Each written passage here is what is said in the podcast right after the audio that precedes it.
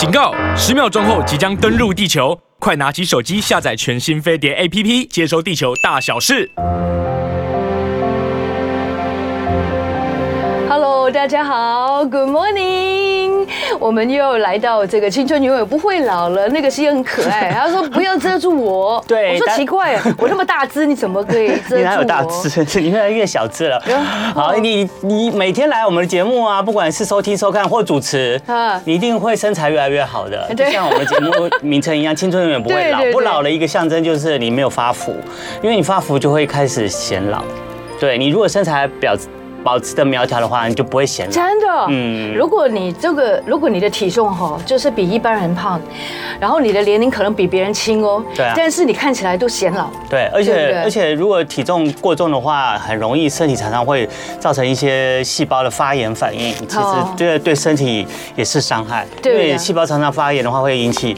一些慢慢的一些呃器官啊衰老啊，或一些疾病啊等等的，对。对，所以看我们节目或者听我们的节目最大的好处就是不准 你我的思想上跟行为上，嗯，那以前就是我真的很喜欢吃完一大堆东西，吃一点点甜的东西。后来我昨天听到那个肖医师哦，这个少帅哥跟我们说哦，青春永远不会老，你就要吃哎。我想一想哈，水肉菜饭，对，没错，嗯，我还算这个好学生，对不对？嗯，然后照这个顺序吃，因为我你看我手真的很小嘛，所以呢，其实我的手啊，就是只能吃十五，每一餐十五克公克的。蛋白质，但是他说，如果你要增呃增脂减肥，你就一定要吃到二十颗，嗯，就每一餐哦，嗯嗯，那我就发觉原来我每一餐蛋白质可能都根本不够，嗯，对不对？嗯，所以我从昨天开始有一个领悟了，嗯，哎，我终于领悟到，原来我平常吃的蛋白质真的不够多，嗯，然后呢，那些甜的东西。就等到瘦了再吃吧。嗯啊，或者是就是不要那么常吃，或者就是没有常吃，那就很好，那就不用太担心。就像肖医师说，譬如说难得出国一次啊，或难得一次的呃碰到了点心日，那你就那天吃，吃完了记得第二天要赶快再吃回来，按照那个水肉菜饭啊这样的这样子的顺序，还有就是多补充蛋白质，再吃回来就好了，没关系。对，反正你不是天天吃甜点，或者是你也不是周周吃。甜点，或者是你两三个月才吃一次甜点，这样还好啦。不过还是有一件事情跟大家说，能够不要去面包店就不要去面包店，因为那个诱惑真的太大。现在的真的那种 bakery 真的是，真的面包店的做的太好吃，有时候你要略过，或是你真的进去不买的话，我觉得你的意志力要大到超乎你的想象。我是我啦，我是真的如此。你不吃甜的吗？我以前很爱吃，可是后来觉得为了自己的身体健康跟身材，以后我就少吃，少吃，少吃，少吃了以后，从原本很想吃的欲望就慢慢减少了那个欲望。后来我看到面包，我就没有像我以前小时候的欲望那么强了。真的，所以这个习惯是可以养成的。没错没错，我有看到视频说六十六天，而不是二十一天，你就可以把这个习惯改掉。啊，六十六天，所以大家只要六十六天，就是你，你可能就是你任何事情，如果它是个坏习惯，对，你刚开始就不就不去做它，或者是远离它，是，然后不去想它，然后慢慢慢慢每天每天去尽量就是抵抗它的诱惑，以后其实久了以后。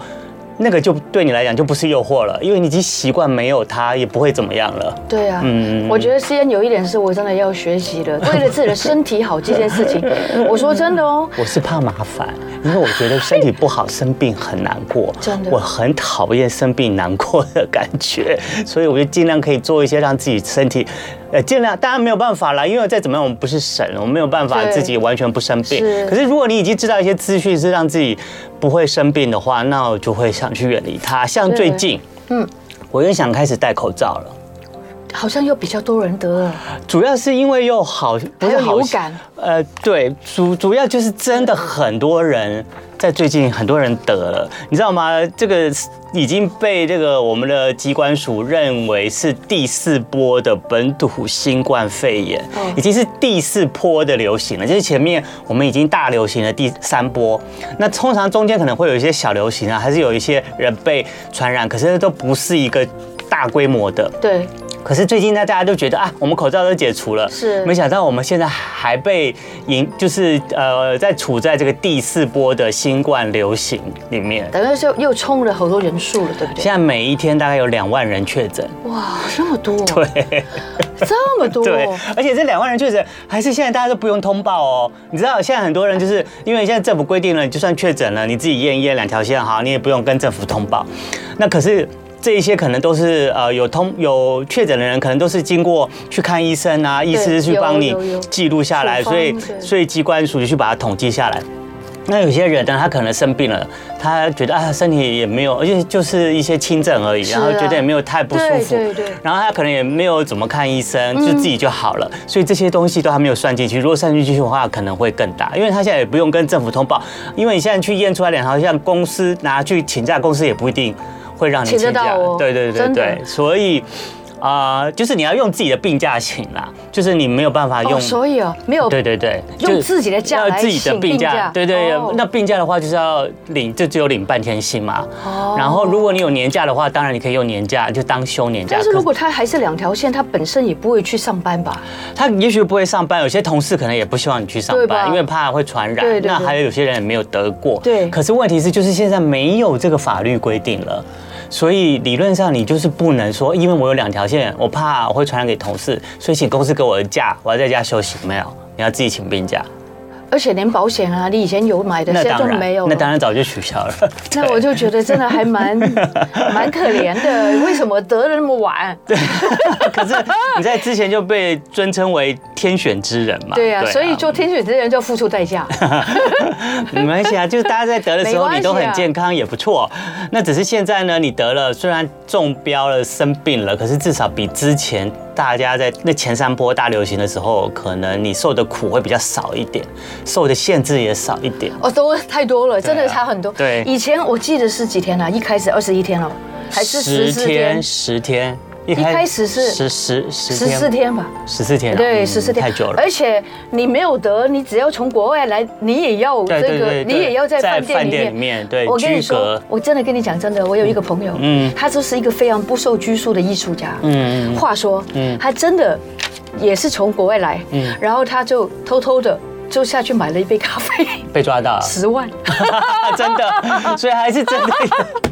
那时候，那时候还是真的，常有发生过这样的事情。哎，我为什么要笑？我觉得这我真的是坏人，我怎么会笑人家？可是在那个风声鹤唳的时候，你做这个动作，其实会造成人心惶惶的，因为大家也很怕得。没有啦，大家都守法的时候，你不守法，你就是要对付出代价，而且这代价就是要很惨痛。我真的没喝过十万块的咖啡，是讲怎样？这一辈子的就是一个对，而且有一点莫名其妙的感觉。对，所以大家有没有觉得，原来我们是这样过来的？嗯，是啊，对对对，可是现在还是第四波，那就第四波，大家还是提醒大家小心一点。而且虽然每天两万大部分都是轻症，可是还是有重症住院的人，还是有几百个人这样子，所以重症也有死亡的人。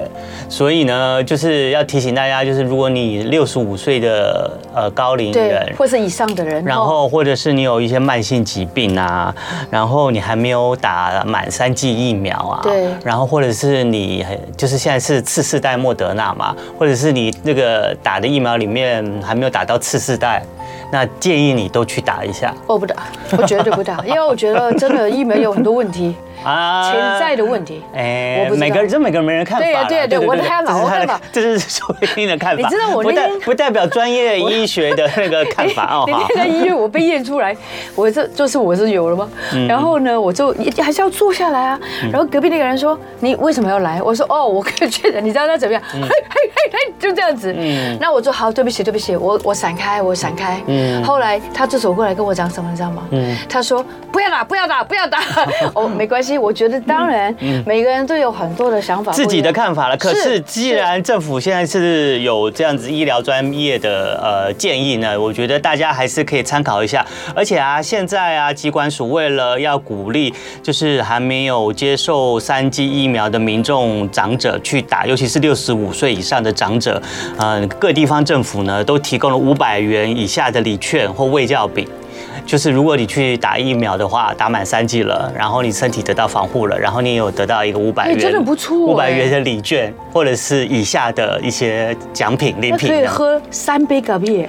对，好，所以呢，就是提醒大家喽。那除了这个之外呢，呃，现在疫情有点升温，如果像你刚刚说的，你是六十五岁以上的人，嗯、你慢性病啊，你也还没有打满三剂疫苗的人，你应该也不想。就是被这波疫情影响到嘛，对不对？会。对啊，你也不想中标嘛。会。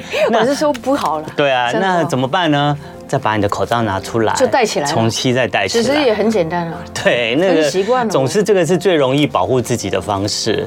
对，而且还要洗勤洗手，好不好？对对对，还要勤洗手。真真的，我觉得其实卫生习惯非常的重要。像我就是一个超级喜欢洗手的人。嗯。至少我在吃饭前啊，或者是说我我摸过什么，我上车我一定就会喷那个酒精。嗯。对不对？然后洗个手，然后再去吃东西。然后我觉得也是保护自己一种，因为毕竟我们很多来宾，然后我们都很难去。真的去筛选啊，这个有问题，那个没有问题，也不太可能，所以要保护好自己。嗯嗯，对对对对，对对就是勤洗手啊，戴口罩，只要出外都戴着口罩。那呃，尤其搭乘搭乘大众运输工具啊，哦、你其实虽然现在都不用，就是没有这样子的法律限制说你一定要强制戴口罩，可是，在现在这个第四波新冠肺炎在升温中的情形呢，那你还是就戴口罩。所以我现在又有点想要开始就是。是出去外面再把口罩再戴起来了。我想我应该就等一下就会开始执行了。OK，因为我觉得真的对啊，尤其是你坐电梯的时候最好也戴，因为电梯的密闭空间啊什么的。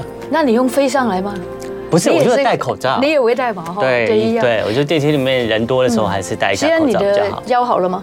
呃，还没有完全好，还有一点小尾巴还留在那。那你乖乖有这个小运动一点的吗？我 为了希望我将来还可以继续运动，所以我一定会等他完全康复了以后再说。这一点他真的是很棒，我觉得大家都要。我不会强迫自己，我不会勉强自己，因为我很怕，我如果走错了一步的话，影响了我的后面很不舒服的话，我就不会再做这种傻事了。对，十字韧带在哪里？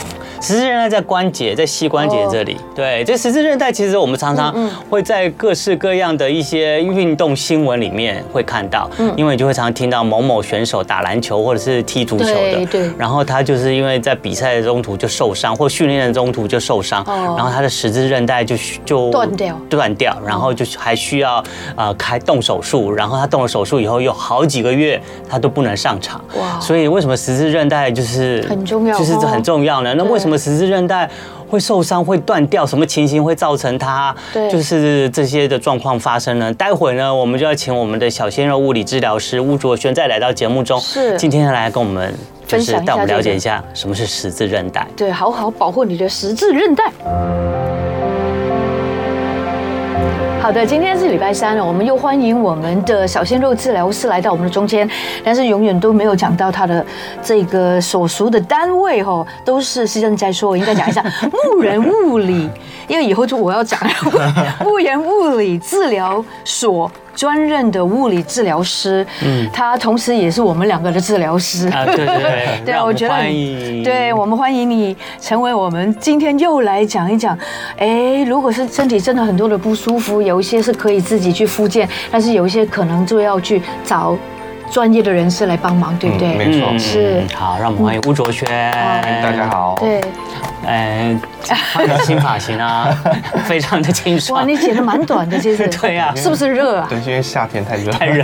然后还有就是可以不用这么久，可以久一点再剪一次。哦，很好很好。哎，这是很男生的标准的想法。像我有时候也会觉得，嗯，我希望剪短一点算了。就我就是对，呃，也不是剪短，就是留长一点，然后再一次把它剪一短，再剪一次，再一次剪够短，然后就可以让它长长，就是慢慢长长长，长撑久一点以后再去剪。对，没有错。就不需要每个月。每个月去剪，不用常常剪，对，不用常常剪。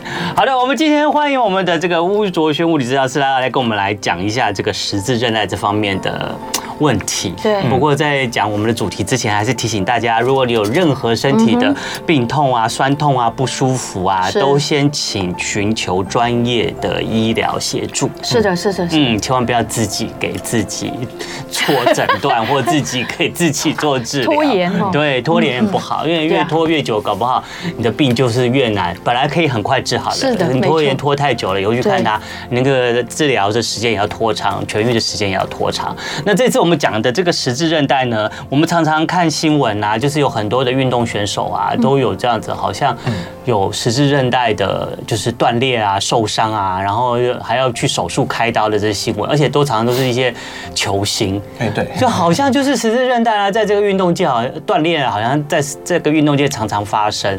那根据这个呃嗯统计呢，台湾平均每天有十到十五人这么多，因为十字韧带断裂而开刀哦啊，十字韧带断裂就一定要开刀，而且数字逐年攀升中。嗯嗯啊。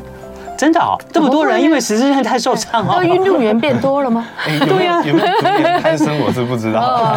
对，但是十字韧带通常都发生在运动的时候，嗯，它特别是竞技运动，就是竞技类的运动。譬如竞技对，类什么竞技类？呃，比如说篮篮球球，篮球非常常见，然后再来是足球？也会有。哦，嗯。对，排球？呃，排球比较比较少，因为它没有比较没有接触。好，比较没有冲撞。然。后再来那个台湾很多打棒球啊，打棒球。打棒球我们在滑垒的时候，哦，对对，在滑的时候那个时候也有可能这个。动作对不对？对。那如果在国外的话，还有滑雪，滑雪是非常容易，因为滑雪脚会做一些扭动的动作。对等一下我们会讲到十字韧带它受伤的机制。对，那通常骑马会吗？骑马应该不太会，骑马不太会。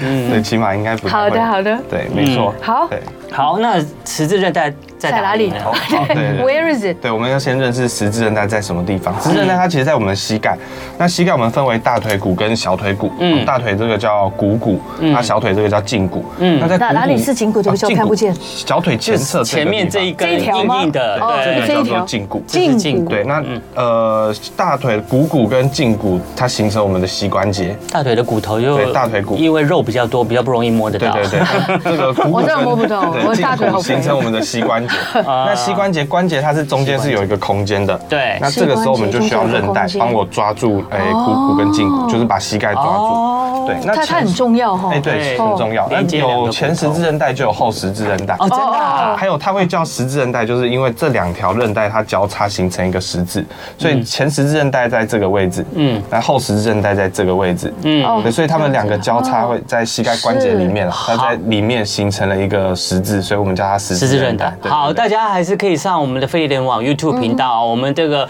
陈先生物理治疗师吴卓轩现在可以用这个呃影像来提跟大家解释一下，就是到底十字韧带在关节的位置是怎么样的位置，而且它是什么样的形状？而且它是牢牢抓住我们，的膝盖抓，住我们的膝盖，这很重要。对，那十字韧带的功能，它就是帮助我们膝盖的稳定。嗯，然后还有当我们呃小腿骨哦，小腿骨它当我们在走路或是活动的时候，小小腿往前的时候，他会帮我把小腿抓回来。哦，对，所以当我们如果没有十字韧带，你就会觉得哎膝盖很不稳定啊，然后呃走路的时候晃来晃去的，甚至哎走路的时候刹车会刹不太住的感觉。一般人其实没有这种感觉，因为都不知道原来十字韧带帮我们做那么多事。就想象好像那个那个木偶有没有？就是那个悬吊木偶，如果有一根线断了以后，可能木偶的那个脚就动不了了，就没有指挥它了。哦，对，上次是往前冲的那种哈。对对，那它就是维持我们膝关节前后的方向的这个稳定性。嗯，而且就像一根像希刚刚讲的，用一根绳子，嗯，牢牢的把膝盖抓住。嗯，对。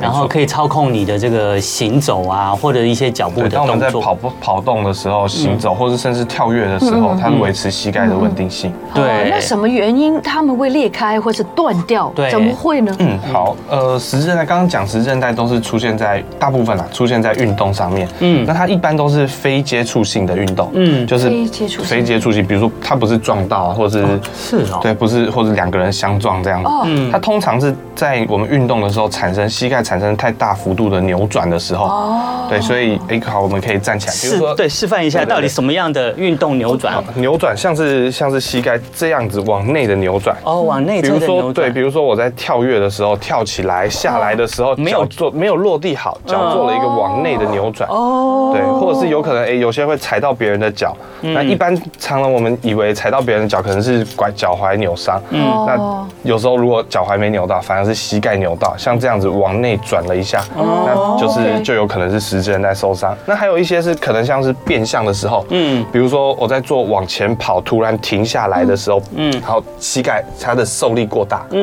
对，然后或者是我在做侧向的移动的时候，嗯。比如说我在做侧向，突然要换换方向，回对对对，这个时候，那膝盖它的，比如说受力可能过大，或者有些人他是呃肌力比较不足，嗯，对，这也常常发生在一些呃非职业的运动选手，嗯，就是一些比较业余的运动选手，那可能他肌力没这么好，那在做这种变向或者是呃。变速扭转的时候，嗯，那个就是就容易会受伤。嗯，看起来这个十字韧带如果要让它受伤的话，你一定是在你的这个呃行动的时候就做了不自然的。对。这个旋转，嗯，对，或者是往内扭转的这样子的动作，才造成它这个可能它受力点就不不足不均不平均，然后就造成它的损伤了，受伤了。会不会跳跃多了也会？哎，跳跃也会，对，跳跃也会，因为你跳跃如果下来，你没有正正的下来的话，你是一个反转的这样下来的话，那它可能它就是它就是对。他就是他就是不习惯你这样子动作嘛，他不习惯你动作，他不知道怎么去反应。对，他知道他只好让我自己受伤好了。然后，Oh my goodness，好可怕！对，他跳跃常常我们会发生在篮球场上。对，篮球场上有些跳跃，我们跳跃不是那种哎直直的垂直上，直上的下，斜的上去，对不对？对，有时候像我们斜的上去，或者是往前扑的那种跳，哎，完全不是自自然的状态。对，就是对对膝盖来说，它不是相对来讲，它处于一个比较不稳定的，对，为了救球或者为了要。扑，为了要盖别盖别人火锅之类的，对对对，不是很自然哦，对，不是很自然的动作。哎，下来的时候落地没有踩稳，那就很有可能受伤。对对对，还有就是像刚刚那个吴卓轩有讲到的，就是你常常运动的时候，不管是打篮球或什么运动，在跟别人在在在挤推的时候，然后当你往上跳下来的时候，你不小心就是踏到人家的脚，或是踏到一边，然后拐一下。对对，你是你这个拐一下的动作，你除了你的脚踝可能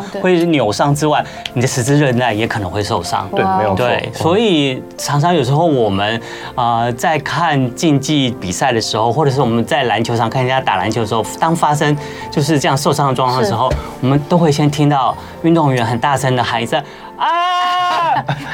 所以十字韧带受伤的时候很痛嘛？对不对？当受伤的那个瞬间应该是很痛的，真的啊，就是一个东西拉断。还可以走路吗？呃，通常啦，通常会听到像啪那个啪的一声，真的会听到啪断掉的声音哦，啪的一声。如果它完全断掉的话，通常会有这种声音。它还可以这这行动这件事吗？呃，理论上当下应该就不太能行动。哦，是真的就坐着了。对对对，就是就是很多人会看到那个他抱着膝盖，然后倒在那边，没久久没办法起来，甚至脸脸都痛得挤在一起，甚至 有些要要被要被人家抬下去的。哦，当时会做什么样的处置啊？如果他就是人们。突然，这个十字韧带断掉，突然断掉的那个瞬间，那就是运动员也是突然的嘛，对不对？其实坦白讲，当下没办法做什么，就只能让他自己抱着自己，可能就是用一些那个冷冻的、冷冻的那种，对对对，冷冻喷，哎，有些冷冻喷剂那种，对对对，就是那个瞬间让它消，呃，稍微消炎。哦。但是可能因为你断掉嘛，那里面一定会有一些血肿啊。哦。对，那会肿胀是很长，就是基本上应该有断都会肿胀。嗯。而且它是严重的肿胀，可能膝盖肿到另外一边两。两倍大这样子，哇哦，对，那但是呢，哎，这个肿胀可能过几天它会消掉，哦，对，那它过几天消掉了，不代表说，哎，你的韧带就好了，嗯，那可能你过这几过了这几天，膝盖会觉得没这么痛，嗯，然后可以开始，甚至可以开始简单的走路，稍微活动，嗯。但是这不代表说，哎，你已经好了，没事了。嗯，对，因为你的韧带可能还是断的，就表示他还是不能行动。对，他，呃，他可以，他可能可以走路，但是走路也许有点一摆一摆的。哦。但是不要觉得这样子就没事了。哦。对，所以有时候，哎，自己有像有些人，他就是自己去打球，然后可能有扭到，嗯，然后可能当下很痛，可是过几天，哎，好像就没什么事情了。嗯。那他就觉得，哎，好像那我又可以活动了。但是这个时候，如果你再去做一些稍微激烈一点的活动，你会发现你的膝盖非常不稳定，嗯，或者是甚至你在做活动的时候会有痛的痛的感觉，嗯，或者是你的呃控制没有像以往这么好，嗯，这就是刚刚讲的十字韧带它没有办法进到那个呃稳定膝盖的功能，嗯，那请问十字韧带真正的断掉跟他在受伤的状态是不是有差？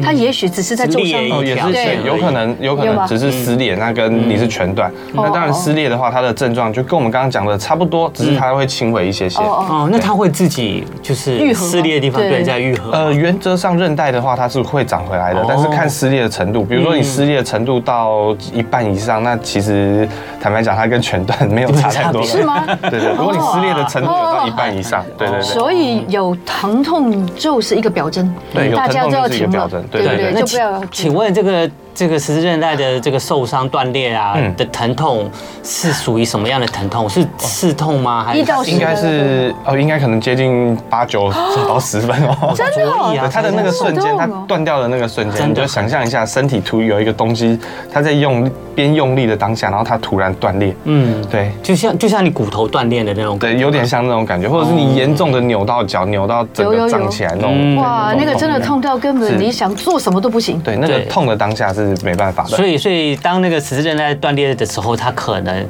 呃先是一种刺痛，就是锥心的痛，对，然后痛完了以后，你可能慢慢慢慢它就会变成肿胀的痛，对。对，就会你受伤的整个膝盖就开始胀，就会变成那种胀痛，这胀痛就很像那个那个血管啊，这样一张一缩，你会像那种。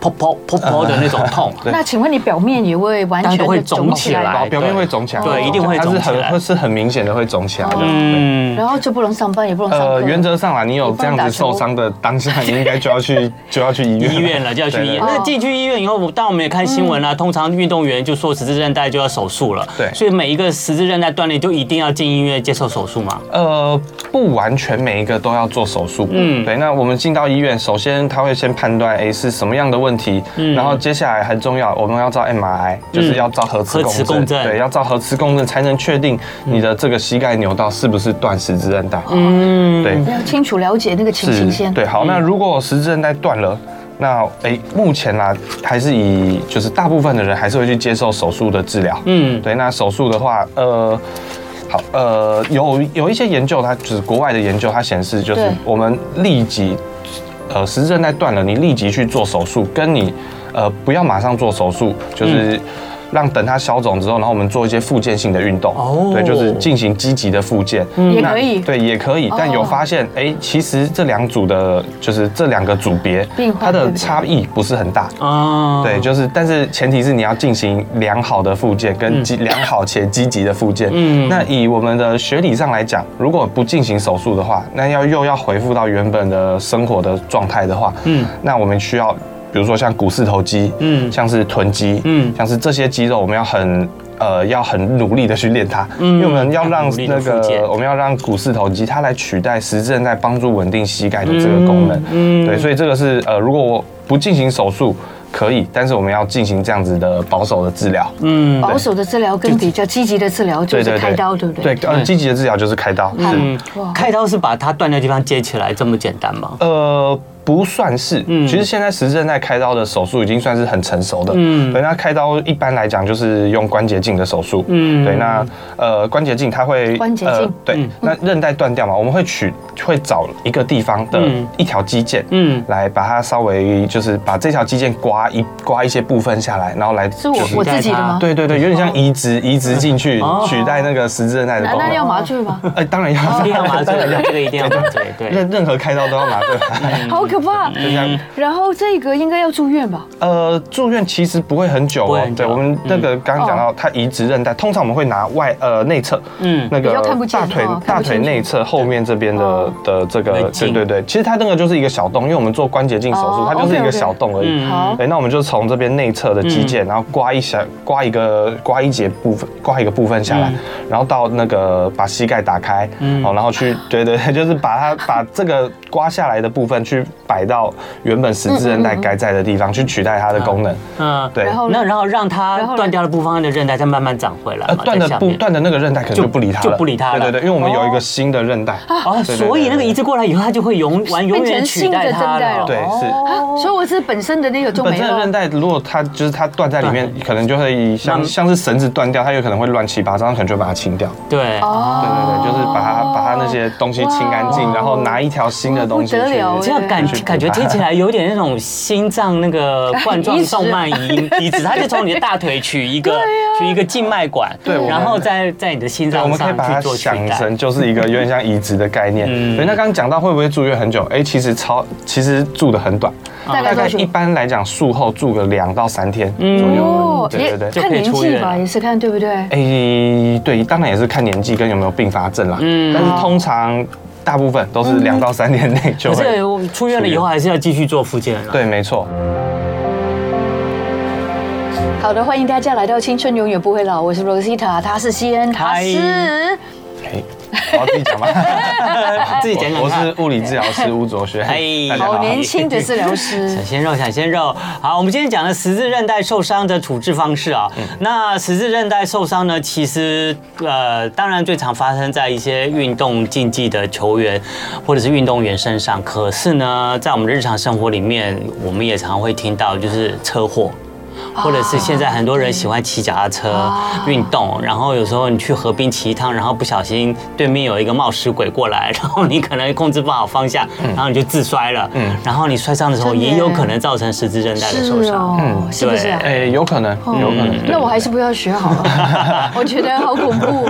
因为若不是就自己摔，要不是人家撞我，然后我就觉得我的十字韧带要断的那个可能性很大。应该是不至于啦。哎，那我们这是几率问题，那年纪慢慢大的人，他的十字韧带会比较脆弱吗？还是老化？哎，对，会不会？呃，理论上。临床上哦，十字韧带受伤的人，老人其实是相对少，很少的。对，因为对对，几乎都是年轻人。因为你说要到要让老人做出呃很快速的变向动作，跟很快速的激烈急停的动作，或是呃跳跃的动作，其实老人是比较他的运动比较不会有这么高的强度。对，那一般会出现在就是比较高强度的运动。哦，OK OK，对对对，或者是意外。所以几乎大部分都是二十几岁、三十几岁的年轻人。嗯，对。对，多或者是多一个冒失鬼，像就是我这样子，就多一个我，那就是 意外意外。对，真的不要有意外，就要说要小心。好，那就是有时候意外就不能避免了。真的发生在这这个发生的时候，你还是要知道一些呃资讯，然后这些资讯让你之后的术后呢，能够会更快的痊愈。那我们刚刚讲到了，其实韧带有时候呃发生的话，可能就送送送进开到房做一下手术。然后可是术后呢，不或者是你自己也可以选择就是。不做手术，然后自己做一些复健，然后让他慢慢的靠自己的恢复，然后恢复自己的行动能力。但无论如何呢，其实都是需要。经过复健的这一个，对。对对对对。对。那请问这个术后的复健呢，又会都会要做哪些事情？嗯，哎，好，我刚刚补充一下，刚刚那个我们讲到术，呃，不做手术的，嗯，不做手不做手术的，他其实不是自己做一些复健，他其实是需要一呃一连串专业。的安排复健的计划，所以这也不是可以自己做一做就哎就 OK 的，对对对。那我们以这个刚刚有讲到的这个研究，就是先进行复健训练的这个组别，他们其实是经。经过长时间，而且是专业的训练，嗯，所以他们才能恢复到跟手术完一样的水平。嗯，对，听起来好像也蛮辛苦，也不蛮不容易的。是，那会不会手术就比较快一点。你觉得呢？再请教一下，你是专业人士，你会跟大家说哪一个比较好？以目前来讲啊，我还是建议，如果断的话，哦，如果是已经断的话，那还是建议要做手术。嗯，对，以目前看到的，当然也是有没做手术，哎，他好的，当然也是有，但是以目前，因为手术是非常成熟的，嗯，那手术完我们可以确保他。有经过适当的复健，它一定可以回到原本的原本的样子。嗯，那如果你不做手术，哎，那就要看你个人。如果你个人又没办法好好的遵照这个复健的计划，哎，那非常有可能你会到时候变成呃两边的肌力不平均，对，或者两只脚会有不一样的情况。哇，如果不一样就很麻烦。走走路起来可能就会有一点那个一摆一摆的，甚至会吃力。是啊是啊，是会蛮吃力的。嗯，对，OK OK。那我们接下来讲到术后的这个复健的计划。嗯，好，那其实哎。第一点，我们要讲到术前的准备，嗯，就是有些准备好，对，有时候我们呃术后，因为他膝盖可能会有一些肿胀，那他不会立即就去开刀，可能有些会等一个月或者是一两个月之后才去开刀。那这一个月的其实不是什么都不做，嗯，对，这一个月我们可以做一些包括呃那个股四头肌的简单的训练，是，所以简单的训练就是要让肌肉收缩，嗯，对，它可以不动，就是可以不活动，甚至你走路的时候。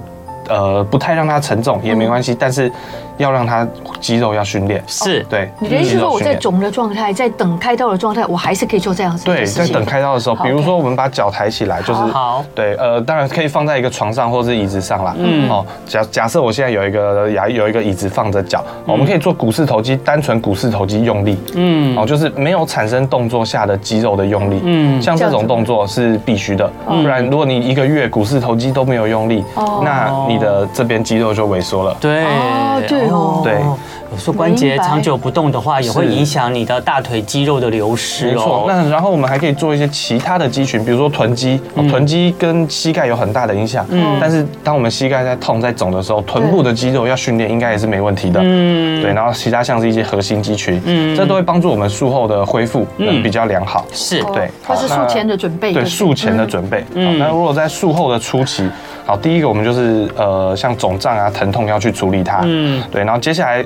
膝盖的关节的角度，嗯，我们要去，呃，刚开完刀，那个膝盖是基本上是不太能弯的，大概就只能弯到接近九十度左右，哦，就是直直这样，对，呃，可以到大概可以弯到接近，就像坐着这样子，但是你要往后是没办法的，嗯，所以。术后我们要很积极的去凹关节的角度。啊，什么凹啊？哎哎，用用治疗师来帮你处理，对，那治疗师来用力，对对对，可能自己没有办法完成。还有那个痛，可能很多人他没有办法忍受，对对对，对。那我们这边有一个就是呃术后的一个计划表，嗯。六到十二周，也就是大概两个月到接近三个月，我们的那个我们的角度角度，哎，角度要到完全的角度，嗯，就是你比如说能蹲完全蹲下来，是，而且是不产生疼痛的，是，这大概是要到两两个月左右，两到三个月要完成的事情，嗯，对。然后接下来我们要做一些肌力训练，像刚刚讲的股四头肌、腿后的肌群，嗯，那原则上大概呃六周。要能有正常的走路的步态，嗯，对，就是走路不能是一摆一摆的，不能是受力一只脚用对受力不均的，嗯，然后六周大概要可以简单的上下楼梯，嗯，然后要可以做到简单的半蹲的，就是慢慢恢复正常。所以中间都有叫治疗师来帮忙，对，其实这段时间都是需要，对，都是需要治疗师需要复健的。我觉得复健这很重要。那到后期呢，我们要做一些像是平衡训练，嗯，然后像是一些呃功能性的训练，嗯，然后像是一些功能，成为功能式的训练，功能性就是。是取决于你需要，比如说像走路，嗯，它就是一个功能性的训练，像是跳跃也是一个功能性，对，或者是像一些呃蹲下这种是功能性的训练，是，就是跟我们日常生活有关的动作，那我们要去训练它，对对，然后再来就是如果有运动需求，像敏捷性的训练，嗯，像是变那个变速变向的训练，或是跳然后落地，嗯，对，那跳可能又分很多种，大概是复健的术后的复健计划大概是这个样子。对，请教你一下，呃，手术之后的那个十字韧带跟从从前我们本身的自己的十字韧带，无论是运动或是一般人，会回到当初的那种这么灵活的感觉，还是会有一点差别？哎，运动呃或手术完的十字韧带，它会比原本的十字韧带变得更紧。